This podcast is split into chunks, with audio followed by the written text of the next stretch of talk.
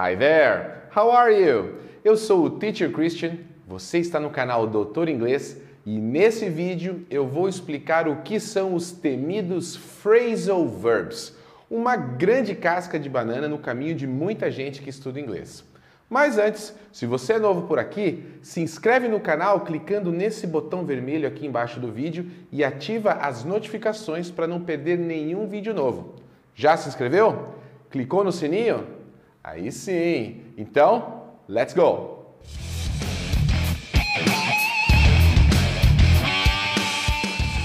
No último vídeo aqui do canal, eu expliquei o que são verbal combinations.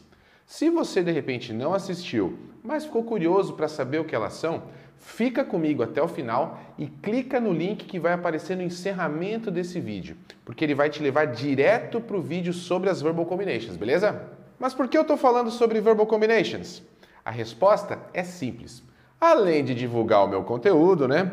As verbal combinations são como se fossem primas dos phrasal verbs que são assunto desse vídeo. Primas? Como assim?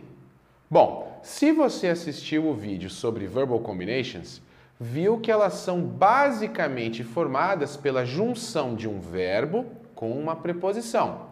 Aí, se você quer saber o que elas significam, basta traduzir o verbo e traduzir a preposição. Tipo assim, se eu falo go down, go é um verbo e significa ir. Down é uma preposição e significa para baixo. Logo, go down significa ir para baixo ou descer. Fácil, né? Os phrasal verbs, por sua vez, também são combinações de palavras formadas pela junção de um verbo com uma partícula, que pode ser uma preposição ou um advérbio. O problema é que se você tentar traduzir essas combinações palavra por palavra, elas podem ficar totalmente sem sentido. Quer ver só? Vamos pegar o phrasal verb give up, por exemplo. Se eu traduzir ao pé da letra, o verbo give significa dar e a preposição up significa para cima. Logo, give up significa dar para cima. Não faz muito sentido, não é mesmo? É claro que não, porque o verbo give up é um phrasal verb e significa desistir, como no exemplo I'll never give up my dreams. Eu nunca desistirei dos meus sonhos. E agora, como aprender isso então? O lance aqui é prestar atenção no contexto onde o phrasal verb está sendo usado, porque é esse contexto que vai indicar o significado dele.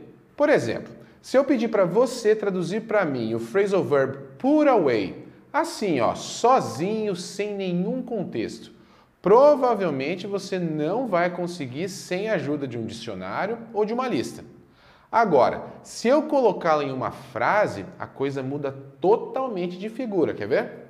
Se eu falar assim, I don't like my bedroom disorganized after studying, so I always put away my books. Aqui eu estou dizendo que eu não gosto do meu quarto desorganizado depois de estudar. E também dá para entender que eu uso livros para estudar. Ora, se eu não gosto do meu quarto desorganizado, isso quer dizer que depois de estudar, eu pego os livros e coloco os livros no lugar. Portanto, o phrasal verb put away significa colocar de volta no lugar. O que eu quero dizer com esse exemplo é que os phrasal verbs se aprendem sendo usados. Afinal de contas, eles fazem parte do vocabulário da língua inglesa. Por isso, quanto mais contato você tiver com o idioma, melhor. Assim, você vai se deparar toda hora com phrasal verbs diferentes. E quando isso acontecer, não precisa se desesperar. Basta entender o contexto da frase na qual ele está inserido. Fazendo isso, você vai perceber que entender os phrasal verbs é uma tarefa bem mais fácil do que parece. Com essa dica, eu fico por aqui. Espero que eu tenha conseguido desmistificar um pouco os phrasal verbs para você. E para ver se você realmente entendeu o que eu falei, eu vou colocar aqui na descrição do vídeo três frases em inglês contendo phrasal verbs. Se você conseguir entender o que eles significam usando o contexto, escreve a tradução aqui nos comentários que eu te digo se ela está certa ou não, beleza? E se você gostou desse vídeo, deixa o seu like e compartilha ele com seus amigos. E não se esqueça de seguir o Doutor Inglês no Instagram e de curtir as páginas do Teacher Christian no Facebook e no LinkedIn. Vamos desvendar o inglês juntos? Hands on!